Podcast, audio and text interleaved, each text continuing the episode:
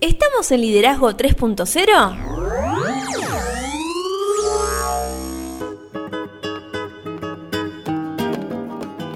Bienvenidos a Liderazgo 3.0, un espacio que va creciendo día a día y en el que analizamos un tema poco trabajado como lo es el liderazgo.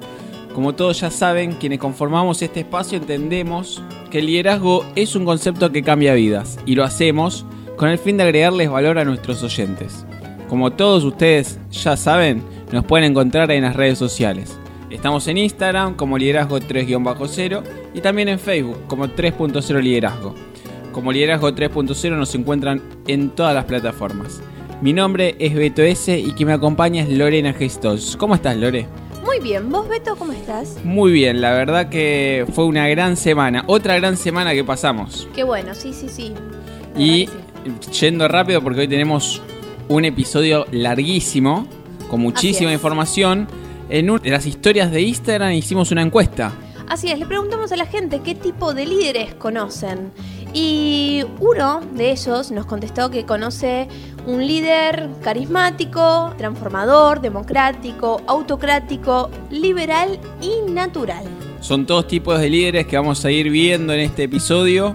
Hubo otras respuestas, pero por una cuestión de tiempo. Así es Vamos con esa que fue el más completo. Sí, por eso hoy en este episodio vamos a viajar sobre los diferentes estilos de liderazgo.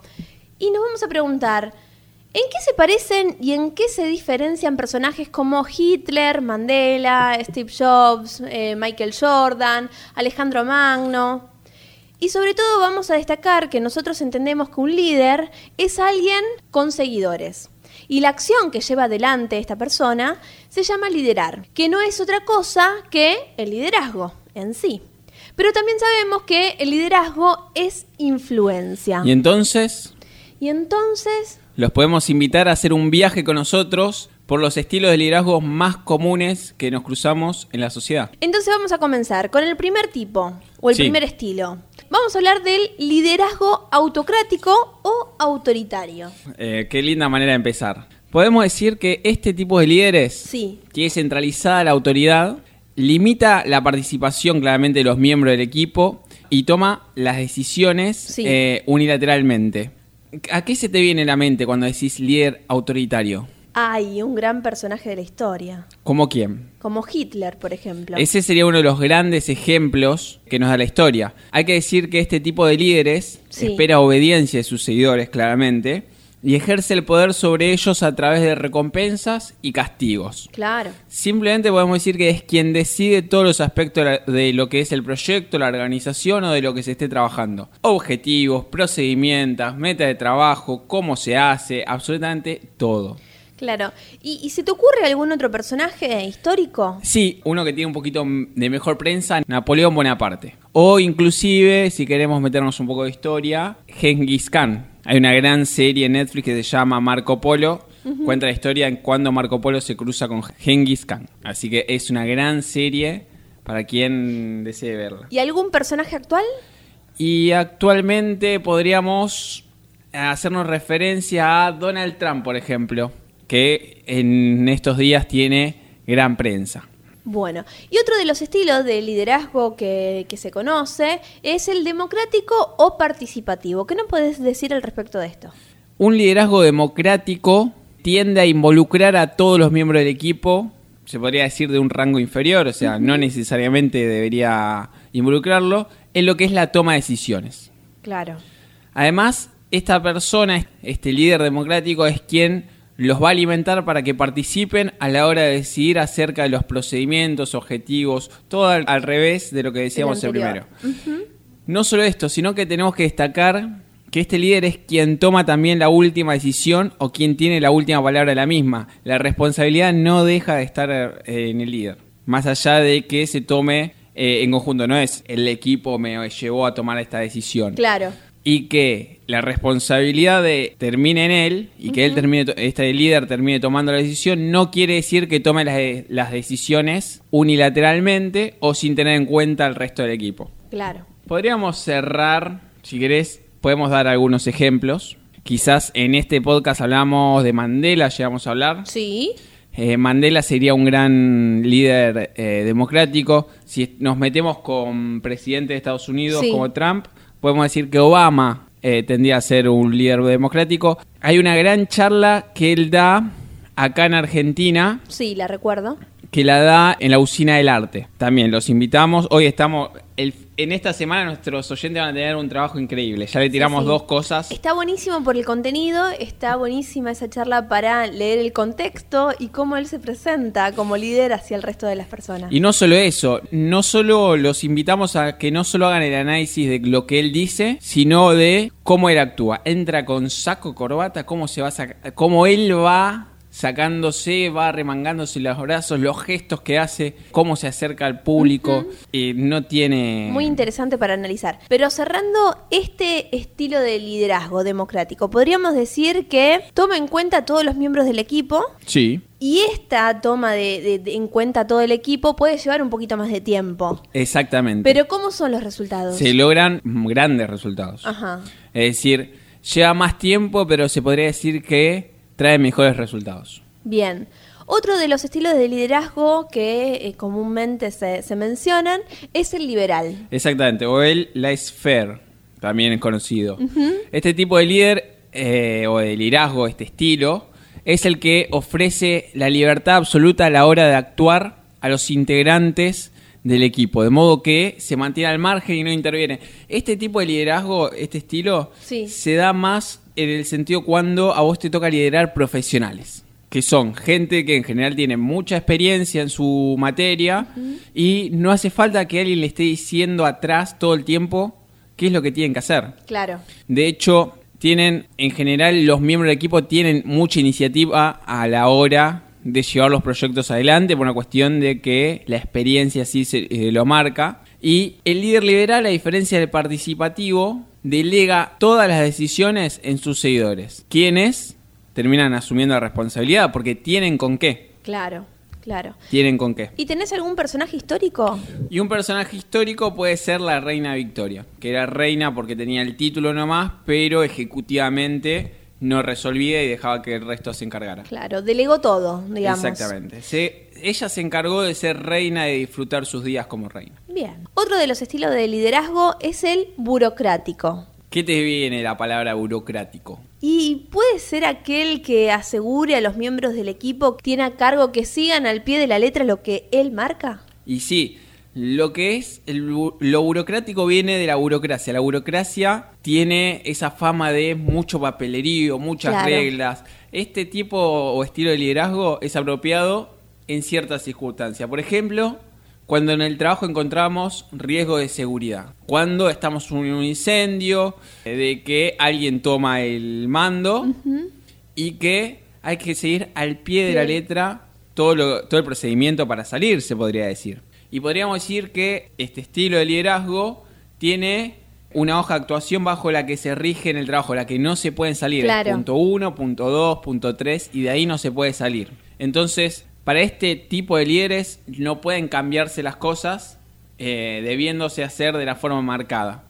Tiende a no ser un líder empático, no le preocupa realmente la motivación de los miembros de ese equipo, ni tampoco el desarrollo personal de estos, porque se basan en las reglas. Claro. ¿Y existe alguna persona histórica que, que haya sido de este estilo? Sí, el primero que se me viene a la mente es también histórico, Winston Churchill, quien fue primer ministro de Gran Bretaña en la Segunda Guerra Mundial. Sí. Fue primer ministro en dos periodos, pero entendamos que él tuvo que tomar decisiones en un momento en el que el país entraba en una guerra mundial, en Claro. cual no importaba si la gente quería ir a la guerra o no. La guerra estaba ahí y alguien tenía que tomar decisiones. Entonces, él fue uno de los que llevó a Gran Bretaña hacia adelante en, es- en ese contexto. En ese contexto. Bien, y ahora seguimos con uno que por ahí la gente nos comentó más o, o lo conocía más, que es el líder carismático o el liderazgo carismático. Sí, en algún momento nosotros dijimos en este podcast que la gente carismática en general piensa distinto. Sí, Nosotros nos referíamos a este estilo de liderazgo, porque este tipo de líderes inspiran a sus seguidores o equipos a conseguir metas y a trabajar con visiones inspiradoras. Más allá de esto, este estilo presenta varios problemas. ¿Ah, sí? Y sí, este tipo de líderes tiende a confiar en sí mismo por encima de los miembros de su equipo. Y muchas veces, a mí me ha pasado muchas veces, que pecas Sí. de no desarrollar lo suficiente el plan de juego. O sea, el éxito parece estar marcado por la presencia del líder. El líder se enfermó, no está, no hay manera de que haya Sonamos, éxito. claro. Entonces, este tipo de líder también es algo comprometido porque si el líder abandona, los proyectos podrían verse afectados, lo que decíamos recién. Si se enferma, no está, dice ya está, pega un portazo, chau, no hay más proyecto. Pero este líder también tiene cosas positivas como que atrae a las personas, Sí. genera entusiasmo y satisfacción en los miembros, tanto que puede llegar a ser la persona sin la que las cosas no salgan adelante. Interesante. Para reflexionar. Sí. Muchos se creen este tipo de líder. Que no se encierren en un solo estilo. Y eh, sería bueno. Escuchaba ayer justamente algo que me interesó mucho, cómo lo planteaban. Lo planteaban en otro contexto, pero me parece que a esto lo podemos llegar a aplicar. El tema de cuando salimos de casa, meter un, un montón de botellitas en la mochila con ciertas cosas. Ujú. ¿Por qué no llenar todas esas botellitas con diferentes tipos de liderazgo y dependiendo del contexto con el que nos crucemos, usarlo? Y sí. Entonces, cuando más herramientas tengamos, mejor. Si te digo liderazgo carismático, Sí. ¿qué ejemplo se te viene? ¿Alguno que hayamos hablado acá? Y a mí se me ocurre que este tipo de, de liderazgo podría haber sido la Madre Teresa de Calcuta. Sí, por ahí, totalmente. Juan Pablo II. Steve Jobs. También. Y alguno que mencionamos poco acá, pero que hizo grandes cosas, Sí. Martin Luther King Jr., claramente. Sí, sí, sí. También. Pero Bueno, dijimos, te corté. Sí. Dijimos carismático, que es algo que habla mucho la gente. Otra cosa que habla mucho la gente, ¿qué es? Lo natural. Lo natural. ¿Qué es lo natural? ¿Qué es lo natural? ¿Qué es lo natural? ¿Qué es el liderazgo natural? El liderazgo natural de este estilo es aquel que no se reconoce de manera oficial, no tiene título, sino que lo elige el grupo y tampoco es que yo voy y te digo, a partir de hoy sos el líder. Te empiezo a seguir y punto. Se da naturalmente. Se podría decir que este eh, líder es aquel que lidera en cualquier nivel de cualquier organización. No necesariamente está en las altas cumbres, podría ser un mando medio o podría ser de la parte operativa tranquilamente. Y satisface las necesidades del propio grupo. Suelen ser líderes muy comunicativos, muy receptivos, escuchan mucho, motivan, satisfacen. ¿Son carismáticos? Podría hacerlo, sí, podría hacerlo, pero muchas veces este tipo de líderes se da por el conocimiento. Como en un trabajo, por ejemplo. Sí. Uno entra y en general se pega al que uno ve que la tiene clara. Cosa que si nosotros por nuestra inexperiencia estamos por fallar, que nos dé una mano. Este tipo de líderes lidera sin imposiciones, a diferencia del líder autoritario. Sí. Y las decisiones se llevan a cabo bajo la participación de los miembros del grupo. Ahí sería algo democrático, por decirlo de alguna manera. Ahí tenemos como una mezcla. Esta clase de líderes es una persona que comprende al resto del grupo porque ya le ha pasado. ¿Lo conoce a ese grupo? ¿Es necesario Y sí, conoce tanto las fortalezas como debilidades y desarrolla muy bien las relaciones personales. Este tipo de liderazgo se ve, o este estilo, se ve mejor, eh, sobre todo en los juegos, Deportes. en los deportes De equipo. de equipo, exactamente. En conjunto. Ejemplos clarísimos sobre esto es Michael Jordan o LeBron James en, en lo que es el básquet, por cómo ellos inspiran, que estén Sí. ellos en la cancha, ya de por sí hacen diferencia. O un ejemplo más deslumbrante, Sí. Cristiano Ronaldo. Me encanta. Que aparece en las finales, mete un gol y te dice tranquilo, tranquilo, acá estoy yo, Y mira la cámara. no, no se olviden. A ver, mucha gente me ha pasado a escuchar a muchísimos periodistas que critican a Cristiano Ronaldo ante estas eh, acciones que él hace. Y nadie se, se sentó a pensar un segundo de que él está absorbiendo absolutamente toda la presión que tiene su equipo. Sí, otra de las cosas que me llama la atención de este estilo de liderazgo, y que supongo yo, que cada uno de esos líderes eh, expresan netamente con su acción lo que pueden llegar a decir con sus palabras. Que no sé si el resto, por ejemplo, si un líder autoritario lo hace, o sea, lo que dice, lo hace, lo refleja con su accionar. Totalmente. Este tipo de líderes son personas que son superlativas en los contextos que se manejan y que tienen con qué. Claro. A ver, nadie le puede discutir a Cristiano Ronaldo él, no sé qué hace gestos si no te puedes cargar un equipo al hombro. Claro, sí, sí, sí. Entonces, totalmente. y lo hemos visto festejar así innumerables veces. Pero bueno, sigamos un poquito más adelante volviendo a- al tema liderazgo. Bien, yo ahora quiero que me hables del liderazgo transaccional. ¿Qué es? Por empezar, transaccional, transacción. ¿Qué es una transacción para vos? Es un intercambio de algo. Exactamente, este tipo de líderes implica que sus miembros o seguidores claramente lo tienen que obedecer y a cambio reciben un pago a cambio del esfuerzo y las tareas que realizan. Bien, es como que mm, le dieron una motivación extrínseca a esos miembros del equipo. Exactamente, es más puntual. Todo esto implica que el líder dirige y puede castigar a aquellos que no les realice el trabajo de la manera deseada. Para esto se asegura de que los miembros del grupo cumplan con las tareas propuestas a través de incentivos externos. Sí. Es decir, premios y castigos. Básicamente esto es, para poner un ejemplo claro, creo que el más claro que se me viene es Bill Gates, que con su super empresa Sí. pone, vos querés trabajar acá, te doy un salario alto y si haces bien las cosas, tenés bonos. Claro. Si no haces bien las cosas o no te esforzás lo suficiente, tu sueldo puede ser tocado. Claro. Entonces, este tipo de líderes no pretenden cambiar las cosas, sino más bien buscan la estabilidad. Ellos creen que como están las cosas funcionan, entonces no hay que modificar nada. Interesante. Sí, es un tipo de liderazgo que es óptimo cuando Sí. se quiere alcanzar un determinado objetivo de una manera específica. Cuando tenés el manual y sabés todas las cosas que te pueden llegar a saltar y no querés que te salte nada, vas con este tipo de liderazgo. Y este tipo de liderazgo busca ser una motivación extrínseca para los miembros del equipo. Los miembros del equipo algún día van a querer llegar a ser Bill Gates, no van a ser nunca Bill Gates, pero Ah, ¿no? por lo menos lo, lo van a soñar. Bien, recién hablábamos del liderazgo transaccional. Ahora Sí. te pregunto, ¿qué es el liderazgo transformacional? ¡Fa! ¡Qué nombre, ¿Qué viste! título? Eso, a mí me gusta que pensemos de dónde viene la palabra. Transformacional viene de transformación.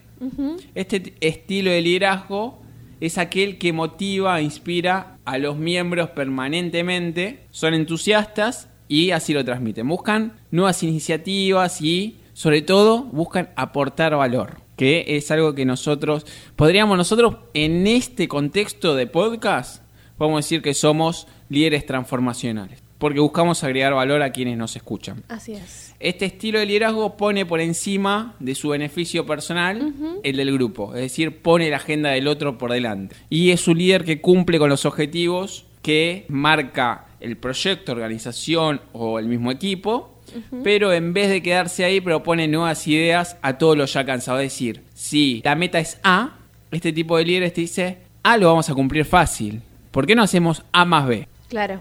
Y así le inyecta motivación al equipo, porque si el equipo cree, porque su líder se lo está inyectando, que A es fácil de conseguir, entonces el equipo va a funcionar en su mente en busca de A más B. Claro. A ya lo da por hecho, por más de que A sea salir campeones.